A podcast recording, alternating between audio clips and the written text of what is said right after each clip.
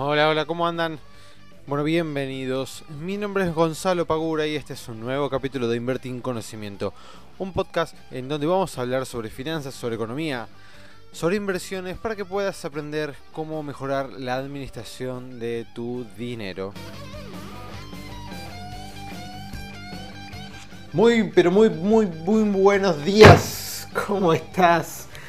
Bienvenidos a un nuevo capítulo de el podcast de Invertir en Conocimiento y lo que acabas de escuchar es que se me cayó algo del escritorio, pero no pasa nada, no ha pasado nada, está todo más que bien. Bueno, ¿cómo estás? Espero que muy bien, espero que hayas arrancado la semana con la mejor de las pilas, con toda la buena onda. Empezaron a, a llegar los días un poquito más calurosos. Estamos en un invierno medio raro que llega la hora polar y después llega una especie de mini veranito, ¿no? Pero bueno, por suerte los días han mejorado, así que yo estoy particularmente contento con esto. Y vamos a hablar, como siempre, un poquito de todo, un poquito sobre economía, otro poquito sobre el tema que, que vengo a contarles hoy, que es un sesgo, uno de los tantos sesgos que nosotros tenemos dentro nuestro y que eh, generalmente no escuchamos hablar mucho de esto, así que em, hoy me va a tocar el sesgo de la supervivencia. Vamos a ver dentro de unos minutos de qué se trata esto. Estoy grabando con un nuevo micrófono que me compré. No es el micrófono eh, que vieron algunas veces en las fotos, este, que ahora no me sale el nombre. Eh, pero este es un micrófono corbatero, que me parece que se escucha mejor o por lo menos a simple vista eso parece.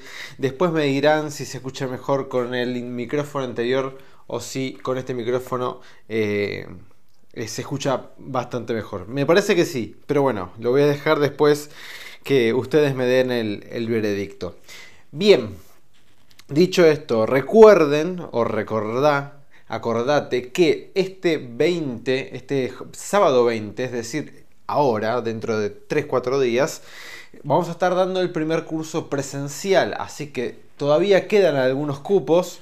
Si te querés anotar, hacelo ahora antes de quedarte sin cupo porque faltan muy poquitos días, va a estar muy bueno em, y realmente lo recomiendo. Si querés empezar a invertir, si querés empezar a usar tu dinero de una manera mucho más segura, este curso entonces es para vos porque vamos a estar viendo inversiones desde cero. ¿Sí? Vamos a estar viendo eh, activos como las LETES, las LECAPs, las acciones, los bonos, eh, los plazos fijos en uvas, cómo diversificar el armado de la cartera, de qué, de qué forma lo hacemos y un montón de cosas más que están muy pero muy muy buenas y si querés saber un poquito más y más detallado en nuestra página en la parte de cursos vas a encontrar el curso presencial con todo el temario y toda la información que necesitas. ¿sí? Así que si estás con ganas, te digo que es la oportunidad de inscribirte. El próximo seguramente va a ser para fines del mes que viene, así que falta un montón. Bien, bueno, a ver, en materia económica, hace ya creo que dos, por lo menos, por lo menos dos este, capítulos, que vengo diciendo a aquellas personas que estaban dubitativas en si comprar o no dólares, ya que venía en las últimas semanas en baja. Eh, bueno, ahora estaría pegando la vuelta. Pegando la vuelta de, de manera fuerte, más o menos, subió 60 centavos el día lunes, lo cual es un 2% de suba. Todavía seguimos con un dólar en 43 y monedas, ¿sí? Pero digamos, generalmente, cuando, a ver, como todo activo, llega un momento en que se va sorteando una especie de piso este, dentro de las mentes de las personas. Cuando nosotros vemos un dólar a 43 hoy, habiendo tocado los 47 pesos, nos parece barato. Imagínense si en el 2018 nos decían que el, eh, ah, el dólar a 43 iba a ser barato. Eh, nos hubiéramos agarrado todo de los pelos, ¿no? Pero bueno, hoy en día lo vemos así y decimos, bueno, está más barato que la última vez que lo vi, lo vi subir. Voy a esperar a ver si baja un poco más. Bueno, aparentemente quizás estaríamos en una suerte de piso en el cual podría llegar a ser que empiece a subir un poco. Por lo que estuve leyendo, los plazos fijos no se están renovando con eh, tanta fuerza como lo venían haciendo, dado que las tasas empezaron de a poco a bajar, por lo cual ya no nos llama tanta la atención los rendimientos que nos ofrecen los bancos para armar un plazo fijo, por lo cual algunos ahorristas y teniendo en cuenta que estamos cerca de agosto, que ya llegan las pasos y al toque llegan la, la, votación en octubre para presidente, entonces evidentemente algunos ahorristas están prefiriendo no volver a armar su plazo fijo y volcar, eh, volcar algunos este, de sus ahorros en la moneda norteamericana. Lo cual no es una decisión demasiado locada. Digamos, si nos ponemos a ver cómo viene el tipo de cambio versus la inflación, y bueno, venimos a pérdida, ¿sí? Los que apostaron al dólar creyendo de que iba a subir más que la inflación, bueno, no lo hizo, está por debajo. Salió el dato de inflación de junio que fue del 2,7, por lo cual tenemos un acumulado en los últimos 12 meses, es decir, un año para atrás, del 55% de inflación, lo cual es muchísimo. No hace falta que lo diga, pero lo tengo que decir, es muchísimo. ¿sí?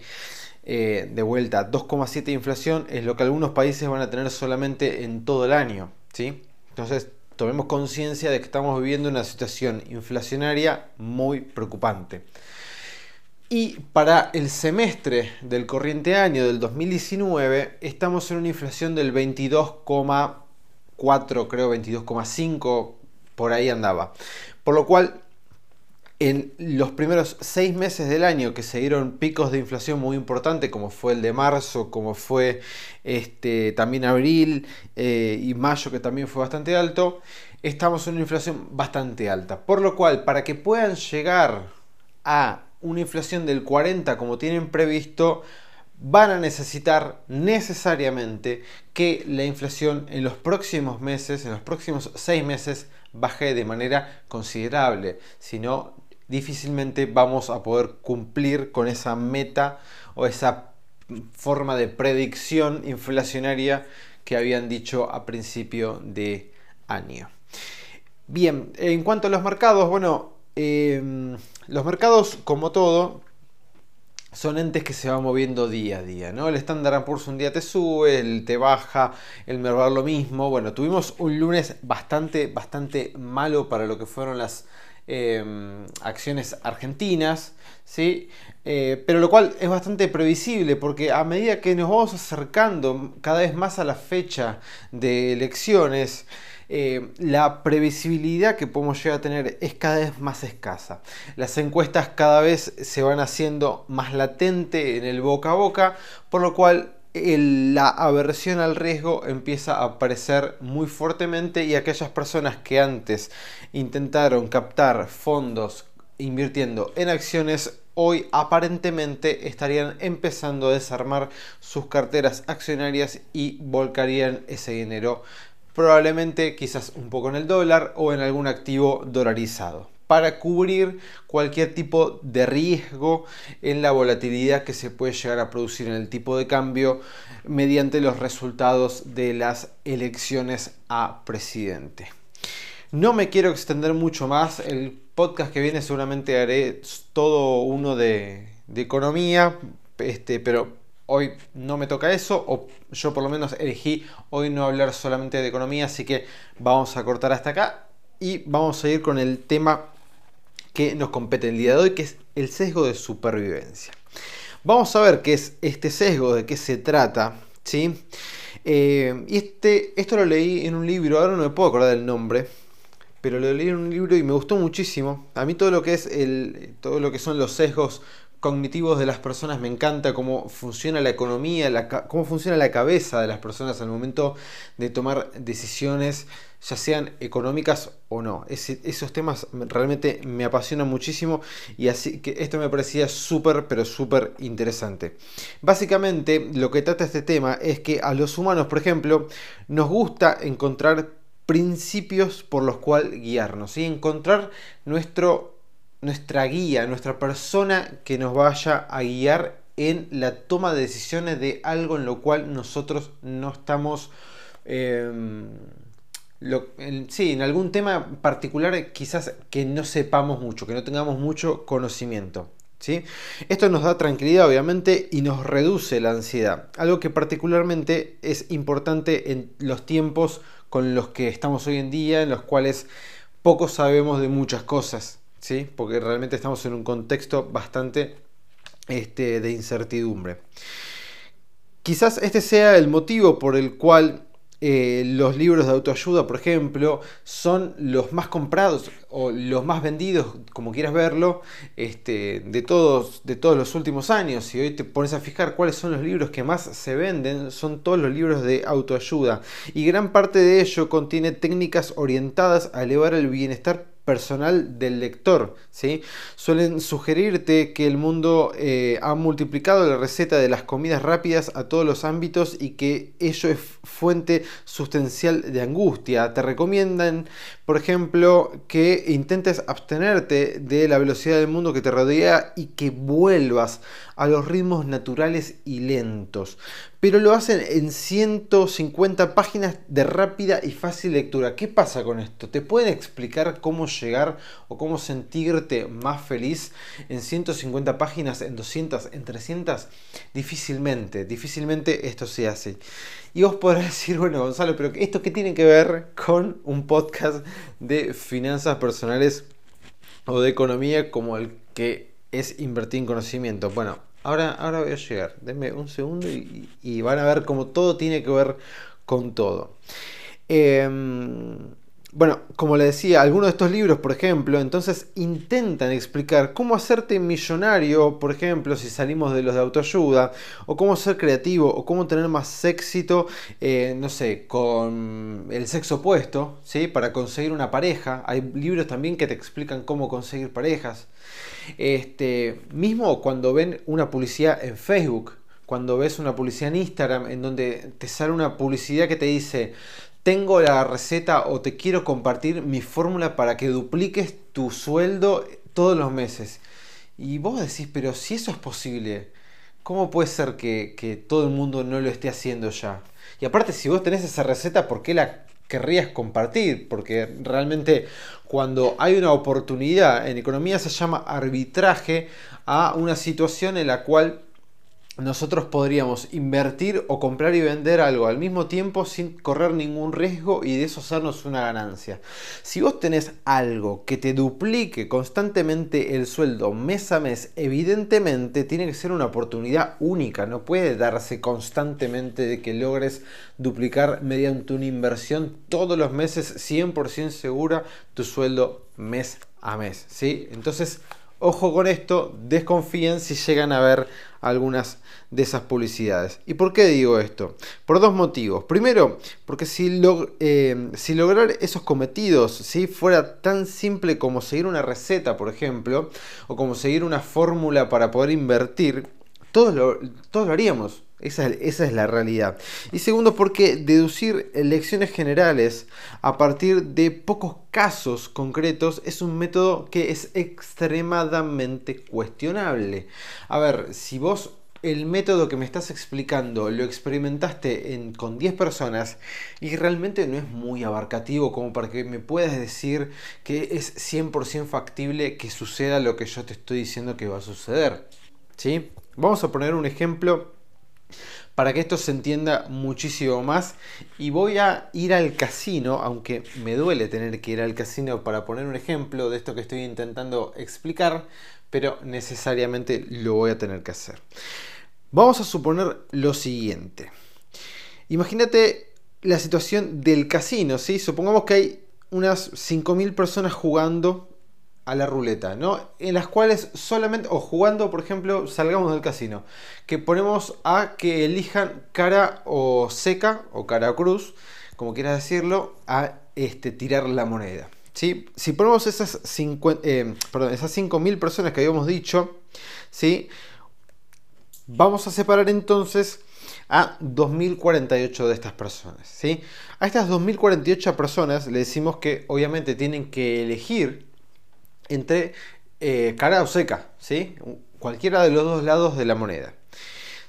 Una vez que jueguen y elijan, ¿sí? obviamente cada persona tiene un 50% de probabilidades de acertar de qué lado de la moneda va a caer. ¿sí? Después de la primera tanda van a quedar 1024 personas. Después de la segunda tanda van a quedar 512 personas y así sucesivamente. Tras 10 vueltas quedarán solamente dos individuos en los cuales va a ser la gran final a ver quién gana o quién pierde. Si por ejemplo vos fueses un espectador de todo esto que yo estoy contando, seguramente le preguntarías a alguien que también lo está viendo, le dirías, che, ¿quiénes son estos dos que están, que están jugando esto? Y te van a contestar, bueno, son dos personas que acertaron 10 veces de qué lado iba a caer la moneda. Entonces yo te pregunto, si tenés una persona que 10 veces seguidas acertó de qué lado iba a caer la moneda, ¿Apostarías por esa persona a que va a acertar nuevamente? Y si cambiamos la moneda por inversiones, ¿harías lo mismo? ¿Por qué digo esto? Porque es muy fácil. Si yo te cambio la situación en la cual tenés, eh, la persona está eligiendo entre cara o cruz y 10 veces acertó, también se puede dar la posibilidad de que haya una persona que, por ejemplo, te envíe un mes te envíe un, este, un paper diciéndote de que el mercado va a subir. Al otro mes te llega un paper de que el mercado va a bajar. Siempre estamos hablando de la misma persona. Al tercer mes te llega otro que te dice que va a bajar y acierta. Al cuarto te llega otro que dice que va a subir y acierta. Y así sucesivamente lo hace durante 10 meses seguidos y los 10 meses acierta cada pronóstico que te manda en uno de sus papers. Entonces, ¿qué es lo que sucede? Llega un momento en el cual eh, te decidís, porque vos ves que esta persona que te está mandando información todos los meses constantemente está acertando, entonces decís, bueno, este tipo debe saber, esta persona es un genio de la economía, de las finanzas, quiero invertir con él, quiero seguir sus consejos y hacer lo mismo que hace él. Entonces, vos depositas la confianza en este supuesto economista genio, asesor financiero, y le das tus ahorros para que los invierta. Casualmente, a los pocos meses te diste cuenta de que perdiste Entonces, ¿qué fue lo que pasó en este camino? ¿Cómo puede ser que esta persona que venía acertando todos los meses seguidos, ahora eh, me está diciendo que perdí todo? Bueno, es muy sencillo. Si nos acordamos del ejemplo de la moneda de Caro Cruz, es exactamente lo mismo. ¿Qué hizo esta persona o qué pudo haber hecho esta persona? Tomó, por ejemplo, 10.000 personas de la guía telefónica, ¿sí? si es que existiese una guía telefónica todavía, pero bueno, tomó 10 contactos, 10.000 contactos, perdón, y les mandó al 50% un panorama bajista y al otro 50% un panorama alcista. Al otro mes agarró a los 5.000, ¿sí? Que acertó el panorama, ya sea o el bajista o el alcista, y les volvió a mandar eh, a 2.500 un panorama alcista y a otros 2.500 un panorama bajista de vuelta al otro mes a los 2500 en los cuales acertó, les vuelve a mandar hace 50 y 50 y así constantemente. Hasta que llega un momento que el grupo se achica tanto y esas personas terminan siendo las víctimas que confían en este asesor, que creen que fue una persona iluminada que acertó todos los meses lo que iba a pasar en el mercado, le dan sus ahorros y caen en la trampa de esta persona. ¿Y esto por qué sucede? Sucede porque solamente estamos viendo la evidencia afirmativa, la evidencia correcta, pero no estamos viendo toda la evidencia negativa. Es decir, solamente estamos viendo los casos acertados y no los casos de fracaso.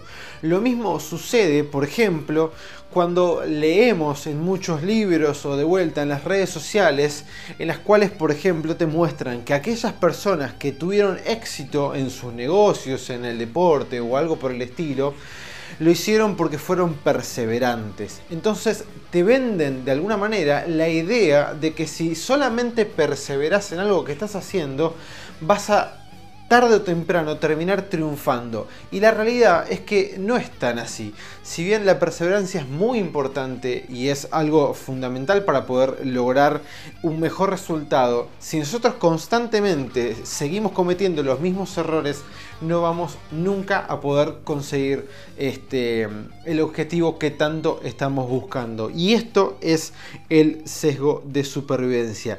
Es un efecto ilusorio que nos da la sensación de que estamos tomando una decisión, una decisión correcta solamente basándonos en hechos concretos, aislados, y estamos viendo solamente un lado de eh, todo el abanico. Y con esto no vengo a meterles miedo de que todos los asesores financieros son así, ni, muchísimo menos. ¿sí? Eh, solamente les explico de que tienen que ver todo el panorama, cuando están haciendo un análisis. Cuando venga una persona y les diga que quiere eh, invertir con ustedes, que quiere eh, ser su asesor, ustedes lo que deberían hacerles es, bueno, mostrame tus éxitos y tus fracasos. Quiero ver las dos cosas. Mostrame las dos caras de la moneda. No me muestres solamente cuánto ganaste el año pasado o cuánto ganaste en el 2018 o en el 2017. Quiero saber cuánto ganaste en el 2018, quiero saber cuánto perdiste en el 2018. Quiero saber todo sobre tu manera de invertir. Quiero saber de qué manera me vas a asesorar. Lo mismo con cada cosa que se les eh, cruce por la vida. Si van a asesorarse por alguien que les muestre todo, todo completo, que no les muestre solamente aquellos eh, casos de éxito, porque es muy fácil ser exitoso si solamente mostramos las cosas buenas que hicimos. ¿sí? Lo importante es ver qué hay detrás de todo lo bueno, porque si tenemos un montón de cosas malas y seguimos cometiendo los mismos errores, entonces realmente no estamos consiguiendo eh, casos de éxito. ¿sí? Estamos consiguiendo algunos casos puntuales en los cuales nos ha ido bien o le ha ido bien a aquella persona que nos ofrece su servicio. En este podcast me extendí un poquito más porque me pareció muy importante eh, explicar esto para que tengan un poquito más de confianza y para que vayan un poquito más autoasesorados al momento de juntarse y tener una charla con un asesor que ya sea financiero, puede ser de seguros o lo que fuese, ¿sí? que les esté ofreciendo un servicio. ¿sí? A cada cosa que ustedes les les ofrezcan, busquen los pros y los contras, vean el panorama completo y no se dejen este, sesgar solamente por eso increíble que les están poniendo enfrente de los ojos. ¿sí? Como siempre, muchísimas gracias por estar conmigo cada capítulo, cada vez somos más personas y me pone súper feliz, así que les mando un gran abrazo, espero que tengan una gran semana y espero que este capítulo les haya gustado muchísimo. Pónganlo en su Instagram, pónganlo en las stories, etiqueten Invertir en Conocimiento, así les llega a mucha más gente. Les mando un fuerte abrazo, que tengan una linda semana. Chao.